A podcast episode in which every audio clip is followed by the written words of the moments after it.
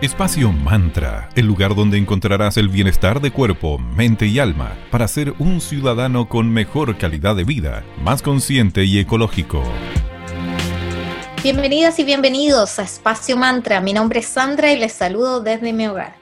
Hola, soy Valeria. Gracias por acompañarnos. En el capítulo de hoy conversaremos acerca de la música y su poder sanador. Para sumergirnos más en el tema de hoy, conozcamos qué es la musicoterapia se caracteriza por el uso controlado, dirigido e intencionado de la música con distintos fines, entre ellos restaurar, mantener y aumentar la salud de nuestros tres planos. Hoy les tenemos unos invitados de lujo, quienes nos guiarán y compartirán su conocimiento musical y terapéutico. Pero antes, vamos con música, por supuesto. Escucharemos a The Rolling Stones y Satisfaction.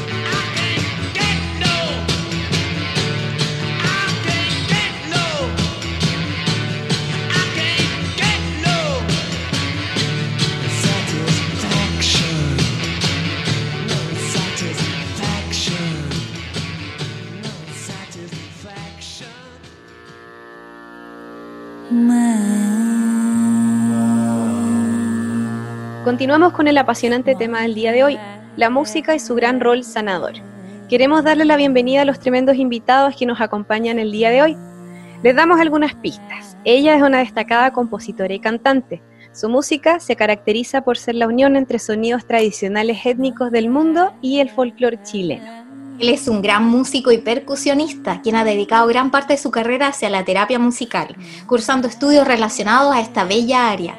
Con mucho cariño le damos la bienvenida a Espacio Mantra a Pascual y la Vaca y a Jaime Fres de Samadhi. Hola. ¿Cómo están, chicos? Hola, buenos días. Muy, muy contentos acá de estar en conexión con ustedes. Qué rico, chicos. También estamos muy felices de que nos acompañen. Bueno, partamos por lo más importante. ¿Cómo están? ¿Cómo los ha tratado este 2020 medio loquillo? Wow, ha sido un año bastante intenso para todos. Difícil que alguien se haya salvado de, de recibir algo de, de este año difícil, pero dentro de todo igual bien. Hemos podido subsistir, llevarnos bien con el grupo, levantar el proyecto y está flotando el barco hasta ahora. Así que estamos bien, hemos podido como reorganizar un poco la manera de trabajar y hacia adelante bien. Se nos viene el próximo año un poco más próspero, están, ya estamos agendando fechas para el próximo año presenciales, así que hay un buen indicador ahí. Así que contentos. Claro, y claro, para, para mí personalmente, que siempre he sido tan autogestionada, con, participando con Samadhi, con Jaime y también con Pascual y la Vaca Fauna, eh, siento que fue un año, claro, muy difícil, pero por otra parte que ha servido mucho para madurar, para aprender cosas nuevas. Pasa, nosotros como llevamos 10 años trabajando juntos, con Samadhi más, como 15 casi, Sí. eh, uno se acostumbra a hacer las cosas de una manera. Entonces estos desafíos te abren a hacer las cosas de otra forma y creo que eso le hace muy bien a los proyectos, le hace bien a la mente, a la flexibilidad, le hace bien eh, también a una persona de 35 años, 40 años, eh, readaptarse, reaprender cosas, abrirse, aceptar de que como que siempre el- tu oficio puede ir cambiando. Entonces esa flexibilidad nos vino bien. A mí personalmente soy como un carácter bien exigente, autoexigente.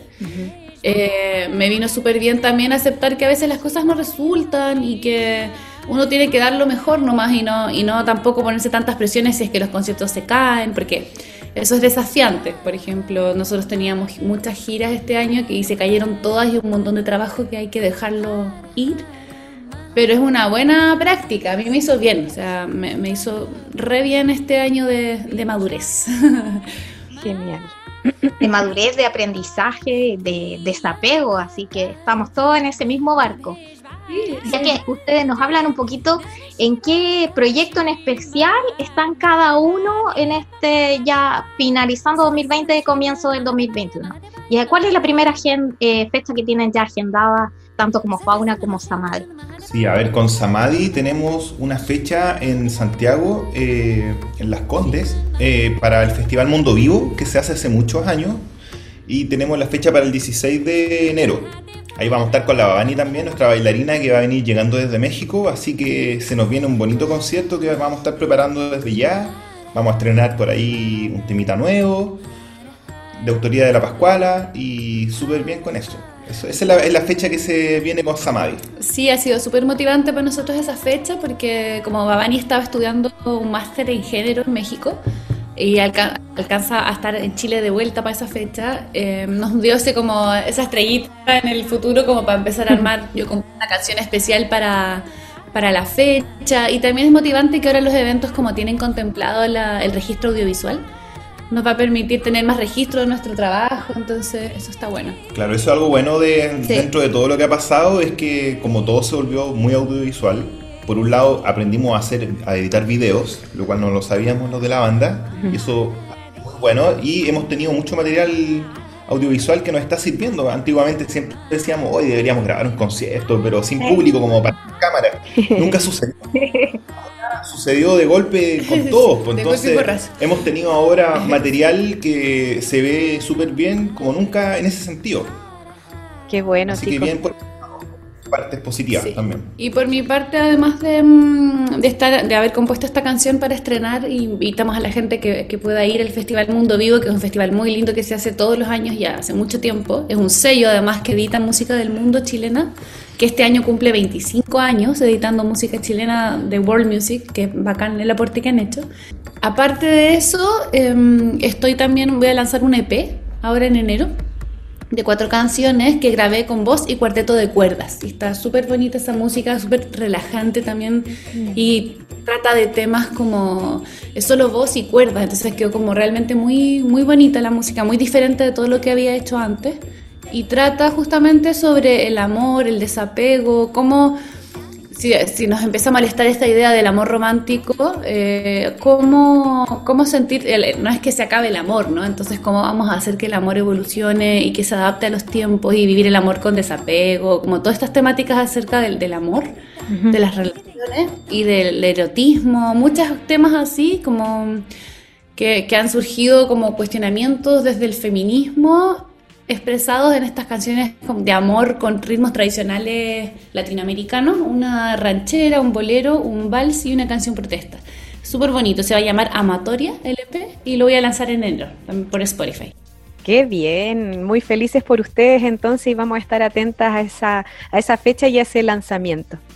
Eh, chicos, revisamos su historia y nos encantaría que nos pudiesen compartir un poco acerca de su experiencia en India, cómo fue eso, esa formación, me imagino a las maravillosas personas que conocieron allá, qué tal estuvo eso.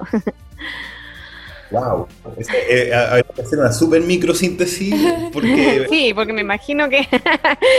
Tiene mucho para contar. Sí. Wow, sí, una tremenda dimensión ir a la India entonces, pero claro, básicamente hermosa experiencia, también con dificultades propias de adaptarse a una cultura distinta, un clima y todo lo que viene.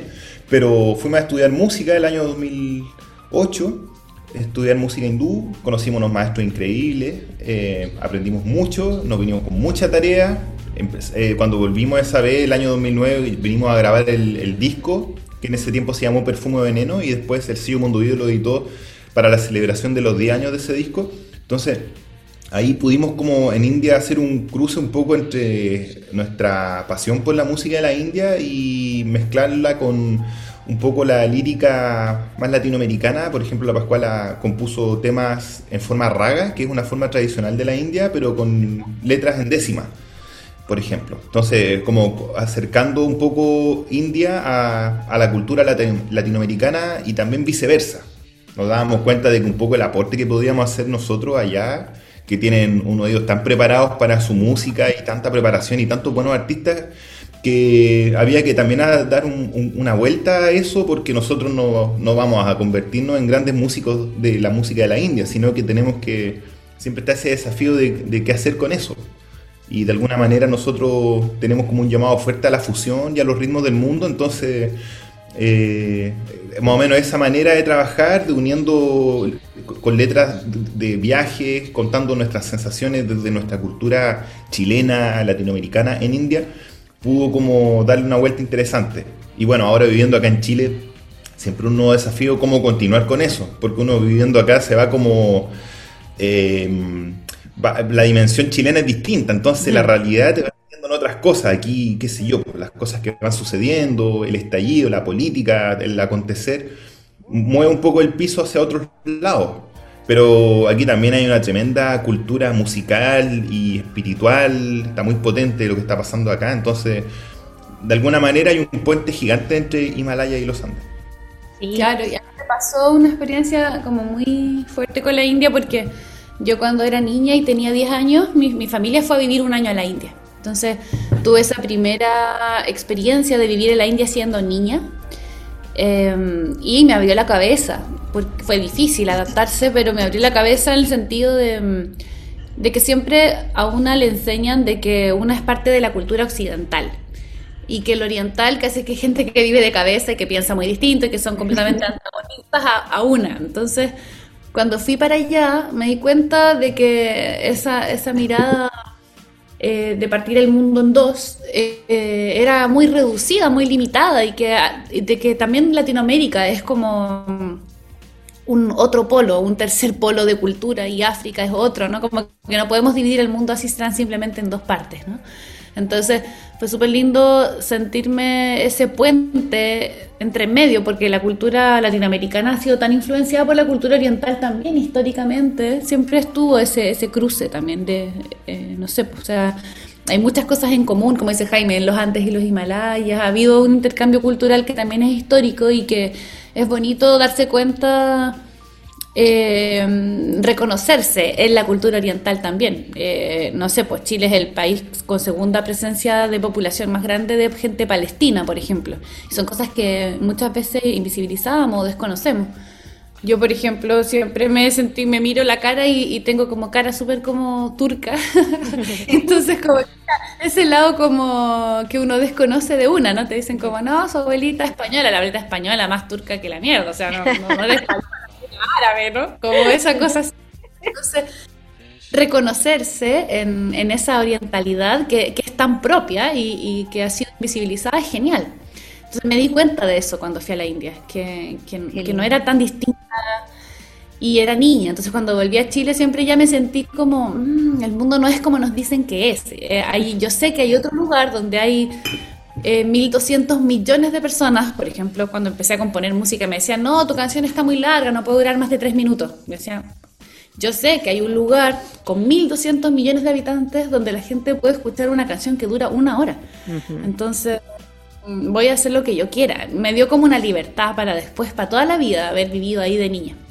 Maravilloso. Entonces, sí, ahí después nos fuimos a estudiar y yo estudié con un maestro muy genial y hemos vuelto. Mi maestro ahora falleció y estoy estudiando con la nieta del maestro, que ella es una mujer grande. Entonces ha sido al final como una relación de toda la vida, esta relación con la India. Buenísimo, qué maravillosa experiencia que tienen. Al final los ayudó a formarse como ciudadanos del mundo, que para allá va la humanidad. ¿Y qué más que tienen en común el Oriente con la cultura latinoamericana es el, este conocimiento ancestral? Por lo que en el día de hoy nosotros vamos a hablar sobre musicoterapia y llevándola hacia ese lado, ¿cuál es la visión respecto al poder curativo de los sonidos que ustedes tienen? Bueno, o sea, como haciendo la relación con India, eh, en, en, ese viaje del año 2008, el año 2009 en realidad, nos fuimos a Dharamsala que es un pueblo en India donde vive el Dalai Lama, el, como el líder espiritual del Tíbet, que desde los años 50 en, India, residiendo en Dharamsala con el parlamento en exilio y todos los monjes eh, budistas y eh, médicos del Dalai Lama.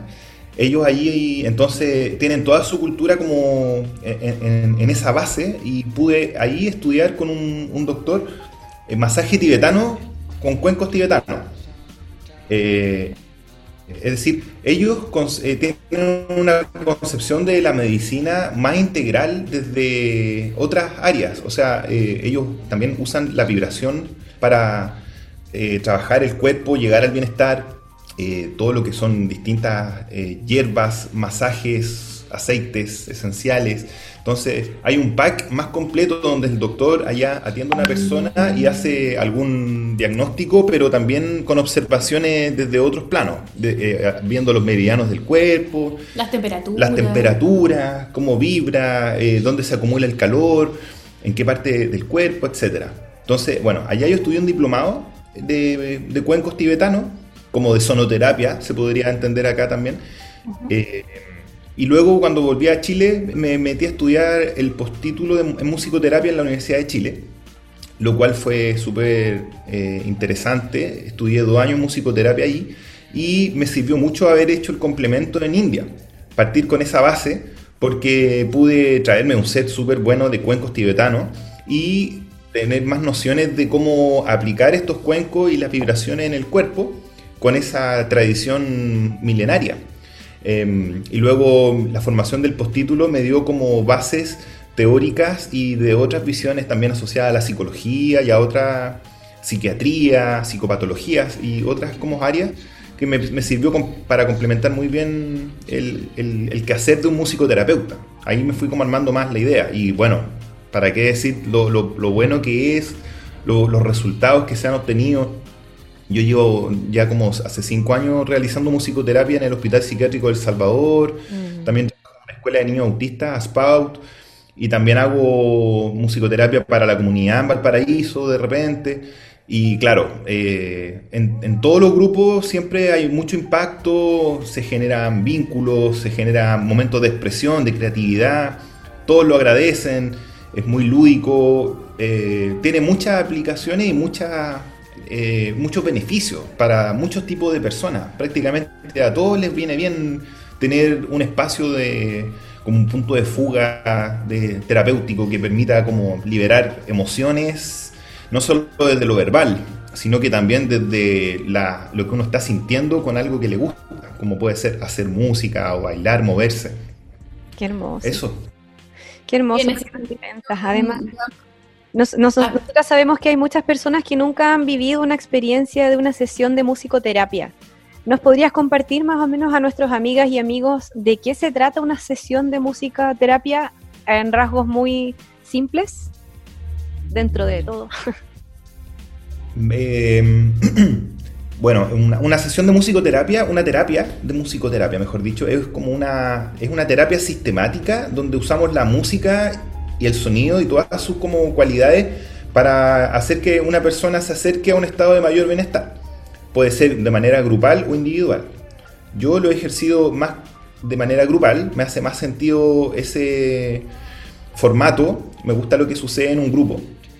Y bueno, siempre hay un set de instrumentos al medio que se coloca en un círculo. Eh, de, o sea, las personas se sientan en círculo y luego en el centro se ponen instrumentos variados y fáciles de tocar. Y eso es como un recurso en el cual se, em, se improvisa, se tocan canciones, eh, eh, pueden haber muchas actividades que pueden ser actividades como activas o receptivas.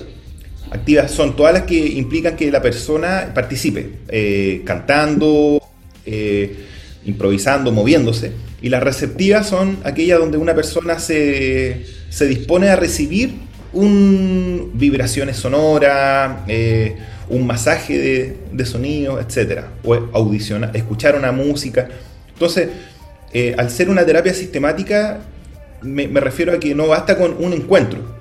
No es como hacerse un masaje o una sesión y listo. Eh, esa experiencia podría ser más como un baño sonoro que, que sea una experiencia que ayuda a una persona a relajarse. Pero en musicoterapia lo importante es como esa sistematización que ayuda como a profundizar, como entrar en capas distintas de la persona y poder como generar vínculos, hacer que el grupo se afiate, se, se, vaya como abriendo canales, portales de comunicación, se vaya profundizando. Entonces, al, ver, al haber varias sesiones, vamos como llegando al objetivo final.